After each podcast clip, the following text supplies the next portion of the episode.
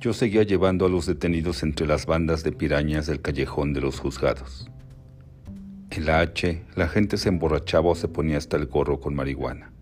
Y yo también, hasta que me llevé otro susto terrible.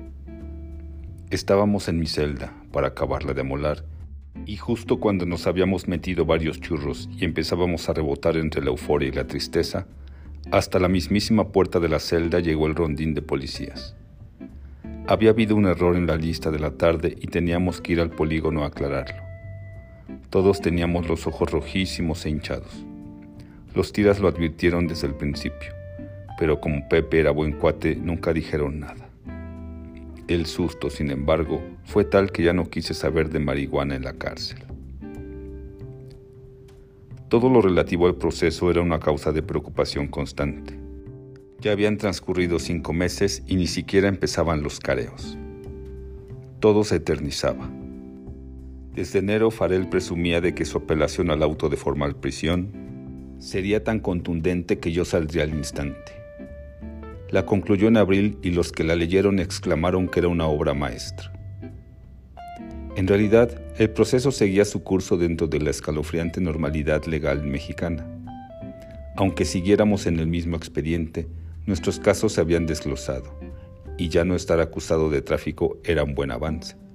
En algún momento me podía dar libertad bajo fianza.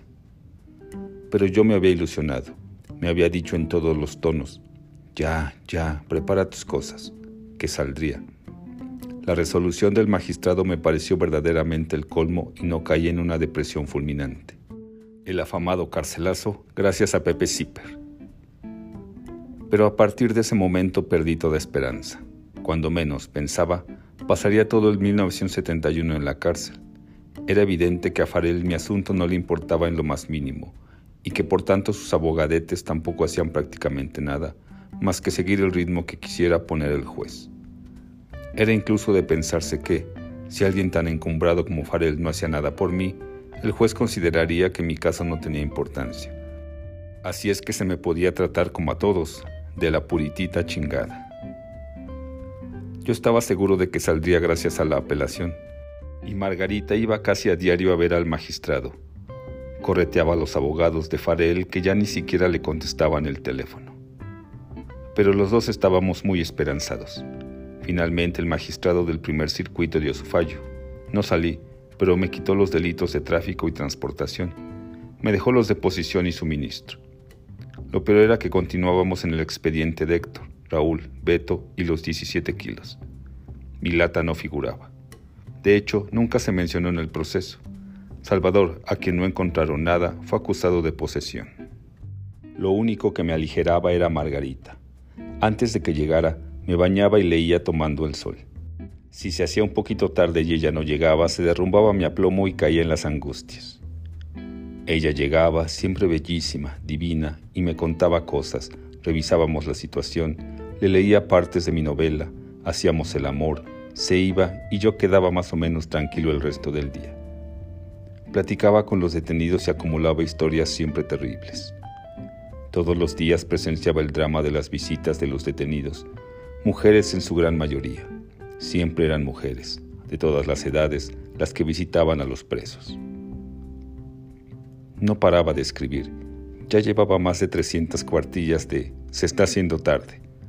Empezaba a escribir en la tarde y la seguía en la noche. Lo hacía a mano en un cuaderno gordísimo tamaño carta con una letra tan minúscula que en una hoja del cuaderno cabía el equivalente de cuatro cuartillas mecanografiadas. Otras veces me iba a la oficina de la crujía, donde me prestaban la máquina de escribir y mecanografiaba una versión corregida y depurada de lo manuscrito. Me pasaba tardes y noches enteras encerrado en mi celda, pero a la vez bien instalado en los días brillantes de Acapulco. Me iba por completo, me transfiguraba, mi percepción se afinaba a extremos agudísimos, me transportaba a un balcón de la eternidad, donde la brisa y el sol siempre bañaban mi rostro con la felicidad serena de comprender la gravedad, el peso terrible y solemne de la vida. Me prestaron otro tocadiscos, esta vez estéreo, y oyendo a los Fuchs, a Pink Floyd, a Mahler y a Bruckner, escribía y escribía.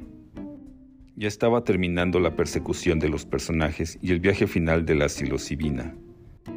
Me daba cuenta de que a través de la novela se canalizaba mucho de la atmósfera opresiva e infernal de la cárcel.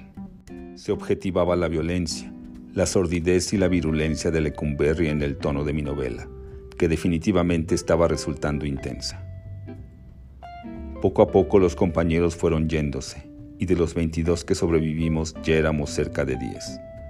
Nunca mandaban más gente, y cada vez había más obstáculos burocráticos para todo. Rodríguez Carvajal parecía haberle declarado la guerra a la H, y de los antiguos privilegios solo quedaba el recuerdo. Estábamos peor que adentro. Los pocos que quedábamos nos veíamos forzados a unirnos más, aunque antes nos tuviéramos desconfianza o franca antipatía. A mí me alivianaban las salidas al interior, paso redoblado para sortear a los de telares, jabonerías y prácticas. Pero después eso se acabó también.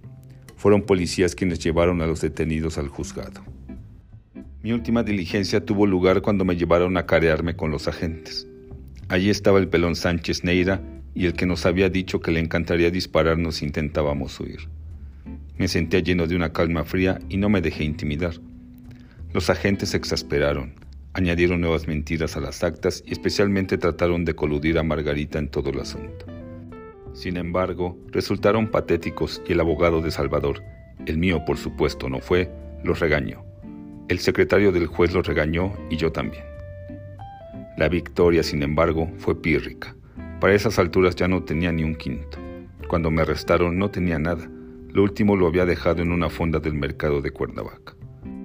Milagrosamente me llegó un adelanto de las traducciones al italiano de Perfil e Inventando que sueño.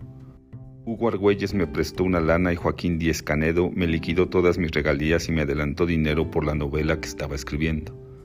Margarita hacía trabajos de modelaje en la televisión, pero el trabajo escaseaba y era irregular. Mi padre iba a pagar los abogados y yo no me iba a colgar de él. Era una situación muy desesperada.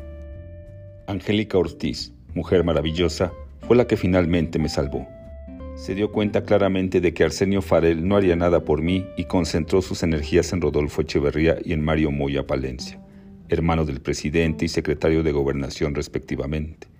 Todos le decían que sí, pero nunca cuándo, hasta que finalmente Mario Moya Palencia le hizo caso. En 1966 yo había ayudado a Gustavo Sainz a redactar y componer el boletín de la reseña de Acapulco, cuando Moya era director de cinematografía. Él vio que trabajábamos duro Teníamos que escribir todos los textos del boletín a medianoche, vigilar la impresión de madrugada y llevarlo al avión a las 5 para que a las 6 estuviera en Acapulco. Moya le pidió a Angélica que yo le escribiera una carta amplia explicándole mi situación para conocerla con algún detalle y ver qué podía hacer. Angélica se lo dio a Margarita, quien a su vez me lo comunicó. Yo no abrigué grandes esperanzas, pero me puse a escribir una carta de diez cuartillas en las que hacía una relación bien condensada de las circunstancias del arresto. Me permitía consideraciones acerca del consumo de marihuana y finalmente le pedí que utilizara sus influencias para que mi caso y el de Salvador quedara definitivamente desligado del de Héctor, Raúl y Beto, pues de esa manera no tendríamos que estar esperando que los cinco pasáramos cada diligencia, simplemente los carios iniciales, porque faltaban los otros, se habían llevado más de cuatro meses. Y a ese paso iban a transcurrir muchos meses más para que el juez dictara sentencia. Era una carta digna, absolutamente sincera, que movió a Moya Palencia, según me contó Angélica después. Moya telefonó al procurador Sánchez Vargas y le dijo que yo era un escritor estimable y que me dejara en libertad. Sánchez Vargas respondió que la Procuraduría se desistiría de los cargos en mi contra y que yo podría salir en tres días. Era el procedimiento que se había usado en algunos casos de presos políticos. Angélica, feliz, se lo dijo a Margarita y ella también radiante me comunicó, el sábado sales. Pero ya tantas veces me lo habían dicho, el lunes sales, el sábado sales, mañana sales, en un par de horas sales, prepara tus cosas, pero ya. Después de la apelación Farel había, ortodoxamente, presentado un amparo contra la formal prisión y eso supuestamente generaba nuevas esperanzas.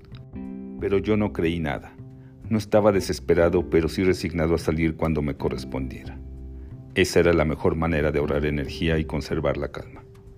Claro que me llegaban imágenes desoladoras de un futuro inmediato, el proceso alargándose, Margarita perdería la fe en mi salida y la perseverancia, y yo caería en verdad en la más dura de las pruebas.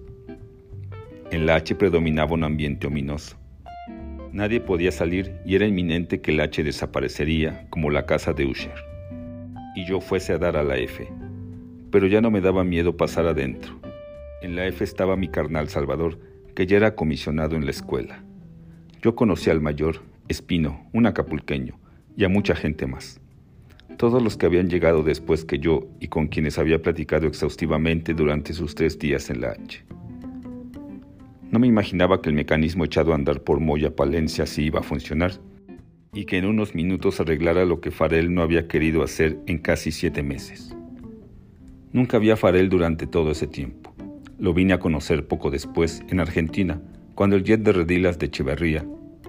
Me parecía indignante que ignorara a Angélica Ortiz y que hiciera dar vueltas a Margarita y a mi papá a quien ya conocía de sus épocas de abogado de los pilotos y porque mi padre era un gran amigo de Jorge Farel, el sobrino cuasi hermano de Arsenio.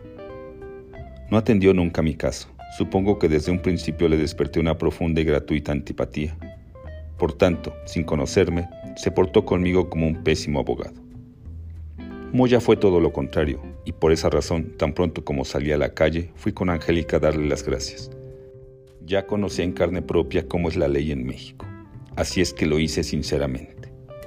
Él se portó muy amable. Por desgracia, varios años después ocurrió que yo reinicié mis colaboraciones en El Sol de México, de Benjamin Wong, cuando Moya Palencia fue nombrado director del periódico. Se dieron muchos casos graves de censura y el grueso de los editorialistas, coordinados por Emanuel Carballo, decidió renunciar. Yo me solidaricé con ellos Después me encontré a Enrique Mendoza, que había sido director de información y para entonces era subdirector del Sol. Mendoza me dijo que yo especialmente debería de seguir escribiendo en la página editorial del Sol. Pero juzgué que la gratitud que sin duda le debía Moya Palencia no podía extenderse a esas cuestiones. En la cárcel hice muchas amistades y comenzó lo que otros me hicieron padecer. Arsenio Farel, por ejemplo, pero después me desconcertó que quienes consideraban mis mejores amigos, Ricardo Toledo y Pepe Zipper nunca quisieron saber de mí por más esfuerzos que hice por buscarlos. Supuse que mi presencia les reactivaba el horror carcelario. En los últimos días continuaba escribiendo, enfebrecido, mi novela. Ya se le veía el final y me llenaba la sensación inquietante y portentosa de que si la trabajaba como debía, podría obtener algo notable. No tenía el menor deseo de considerar la posibilidad de salir, ya ni siquiera de la crujía, porque la situación en la H era precaria. Solo quedábamos 10 y la dirección insistía en no enviar a nadie más a ayudarnos. También se empezó a molestar a nuestras visitas con necedades kafkianas. El sábado en la mañana llegó Lara. Me encontró bien dormido a las nueve y media de la mañana. Arregle sus cosas, me indicó. No sea payaso, respondí. No se va a morir por platicar con la cama destendida. No, no, replicó. Hoy se va. ¿Ah, sí? Pensé que de este tipejo se podían esperar las bromas más siniestras. No me entiende usted, insistió, tratando de esbozar una sonrisa que se le dibujó en la cara como culebra sifilítica. Hoy sale usted libre. Al terminar la visita bajará su boleta de libertad. Entonces si era cierto lo que decía Li Ching, pensé. La noche anterior le había preguntado, por enésima vez, si en verdad saldría al día siguiente. Me había salido el hexagrama 64 que augura éxito si se lleva a cabo correctamente la transición del desorden al orden. Si se actúa como zorro viejo en hielo frágil, la línea 3 generaba, como cambio, el hexagrama 50, el caldero, que es de lo mejor. Me vino entonces una inquietud terrible, una sensación poderosa de vacío, también de exaltación, y casi al instante un aguijonazo de pánico que acompañaba la idea de que si algo fallaba a última hora, yo no podía salir a las 2 de la tarde. Me costó trabajo volver a hablar. ¿Pero cómo pudo ocurrir esto? pregunté, haciéndome el inocente. Técnicamente, la Procuraduría reconsideró su caso, explicó Lara, incómodo. Se hizo un desvanecimiento de datos y resultó que usted no tiene nada que ver. ¿Y mi lata? Usted nunca estuvo acusado de poseer esa lata. Ahora ya está absuelto. Le digo que a mediodía bajan su boleta de libertad. A ver si no me piden una lana por la boleta, le dije, porque eso hacían. Llegaba la boleta de libertad de los juzgados, los policías la guardaban e iban a ver al preso. Le decían que su boleta estaba atorada allá arriba, con una corta feria bajaría como milagro. Después llegó el general Becerra, el abogado amigo de mi papá, y me confirmó la noticia. Acababa de estar en el juzgado con el secretario del juez. Nos dimos un abrazo caluroso. Ese viejo era de excelente pasta, como muchos de la generación de mi padre. Era un hombre honrado, recio, leal y muy estimable. Me avisó que regresaría al juzgado para impedir demoras y se fue. Salí al patio. Era un día soleadísimo, sábado 7 de julio de 1971. Margarita llegó al poco rato, radiante, más hermosa que nunca. También venía del juzgado. De cualquier manera, le había dado un poco de dinero al secretario del juez. Excitadísima me explicó cómo estaban las cosas. Pero mejor ella también se fue al juzgado, por si las dudas. Todo parecía inminente y empecé a desmantelar mi celda. Regalé las escasas cosas que había ido juntando, mi colchón de una espuma, las cobijas, pósters y algunos libros, además de mi preciada parrilla hecha con una resistencia sobre un ladrillo, mis platitos, tazas, cucharas, un poco de ropa y mi toalla. Acabé demasiado pronto. Volví al patio a tomar el sol, que era espléndido. Había corrido la noticia entre los compañeros del H y todos me felicitaron con la tristeza que da saber que alguien se va y uno, en cambio, se queda. No me podía concentrar en lo que decían y a duras penas controlaba la nerviosidad. Traté de leer. Imposible. Regresé al sol del patio. Apenas eran las doce y media. Pensé en toda la cuestión de la marihuana que infelizmente me había llevado a la cárcel. Una vez más me pareció que obviamente yo había sido aprisionado porque me correspondía, pero era lamentable la causa, aunque me ennobleciera ser preso macizo. Nunca creí que la marihuana o los alucinógenos fueran panaceas de algún tipo. Eran un vehículo. Yo los experimenté como medio de exploración de áreas desconocidas de mí mismo. Un autoanálisis, con todos los riesgos que implicaba. Era evidente que de todas esas drogas la marihuana era la menos importante y por tanto quizá la más peligrosa. Yo me había aficionado a fumarla como tantos otros en esa época, pero nunca decreció mi capacidad de trabajo, mi creatividad, mi participación constructiva en la sociedad. Me parecía grotesco que fumarla pudiese llevar a la cárcel. Mis errores en ya sé quién eres no se debieron a los alucinógenos, sino a una extrema confusión a la horrenda desprogramación que causó mi forma inmadura de tronar con mi esposa y con Angélica María. Por eso, y por regarla en mi película, merecía ir a la cárcel, no por fumar marihuana. Desde antes había expresado públicamente mi simpatía por una despenalización del consumo de la marihuana, como ya ocurría en varias partes de Estados Unidos y de Europa. Pensaba que el consumo y la venta de la marihuana debían legalizarse y reglamentarse con las condiciones de rigor, la prudencia necesaria y la conciencia plena de la complejidad del asunto. Sería la única manera de acabar con el tráfico y los traficantes, que, como decía John Kay en The Pusher, son los verdaderos monstruos. Esos supermillonarios disponen de inmensos terrenos, flotillas de aviones y helicópteros, armas y dinero sin límite, y continúan sus operaciones sin mayores problemas, con algún chivo expiatorio que de vez en cuando, mientras caen presos los que trafican en baja escala, los campesinos que la siembran y los que la consumen.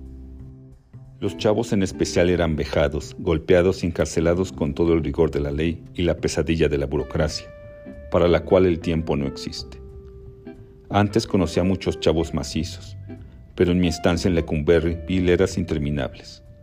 Muchachitos de clase media o de clase baja que aún eran frescos, románticos, ingenuos, con mayor o menor inteligencia, con fallas y virtudes como cualquier otro, en Lecumberri hallaban el lado más negro y sórdido de la sociedad, las puertas de la corrupción y la degradación profundas, al vicio de las drogas peligrosas, la tecata o heroína rebajada, los barbitúricos o el cemento. Ninguno de esos muchachos debía, con toda justicia, considerarse delincuente, ni ser estigmatizado como drogadicto por haber fumado marihuana unas cuantas o infinidad de veces Nada de eso era ni remotamente comparable a asesinar, robar, violar, lesionar, defraudar. Además, en esa época fumar marihuana era ir con una corriente colectiva, una fiesta que no podía durar mucho. La sociedad no mostraba ni comprensión ni sabiduría, sino, más bien, hipocresía, fariseísmo. Donde se intriga, se traiciona, se envilece, donde se justifican asesinatos masivos y la explotación, donde se permiten prácticas políticas, comerciales, industriales, profesionales, financieras, deportivas y culturales impregnadas de usura y de la más vulgar materialidad, donde todos se intoxican con alcohol, estimulantes, tranquilizantes, calmantes, modas, televisión o fanatismo. De pronto todos se erigen en defensores de la salud, de la virtud, y se escandalizan, satanizan a muchos jóvenes que rechazan la miseria moral en que se vive y lo manifiestan dejándose las greñas, oyendo rock y atacándose con marihuana y otros alucinógenos. Despeñarlos en la cárcel, especialmente en la de Lecumberri, era a todas luces excesivo. Estar en la prisión, por muy bien que le pueda ir a cualquiera después, es demasiado brutal, injustificado e inapropiado para enfrentar un problema de hondas raíces sociales y psicológicas. Ese día, sentado en la banquita bajo el sol, esperando una boleta de libertad que tardaba tanto en llegar, era consciente de que en mi vida se cerraba un ciclo y se iniciaba otro. No sabía entonces cuánto tiempo, cuántos padecimientos me llevaría a cerrar la herida que apestaba a Lecumberri. En verdad, un sitio cargado con las peores vibraciones de México. Debieron derroirlo. Después de las dos terminó la visita de defensores y yo seguía esperando. Margarita regresó del juzgado cuando ya me encontraba definitivamente intranquilo. Me dijo que no habría boleta, saldría por oficio. Se volvió a ir, esa vez para comprarme un pantalón, pues hasta entonces nos dimos cuenta de que solo tenía mi uniforme de preso. A las tres, frente al H, ya se habían formado, vestidos de civil, los que iban a salir libres. La angustia estaba a punto de desbordarse cuando me llamaron al polígono, a donde llegó el oficio. Allí estaba ya Salvador, atónito. Nadie le había dado la menor indicación de que saldríamos ese sábado, y yo no quise hacerlo porque, para empezar, ni siquiera estaba seguro, y no quería esperanzarme ni esperanzarlo en vano como tantas otras ocasiones. Del polígono fuimos al cuartito donde los policías se cambiaban de ropa y volvían a ser gente del pueblo, y donde también lo hacían quienes saldrían libres. No nos la hicieron cansada, como a tantos que se van estampé las últimas huellas, me despedí de los tecos con que había hecho migas y finalmente llegué a la calle. Allí estaba Margarita, entre mucha gente que esperaba a los que podían salir libres. Vi el cielo. Estaba absolutamente azul, sin smog a causa de las lluvias, con nubes monumentales que manifestaban el milagro del verano.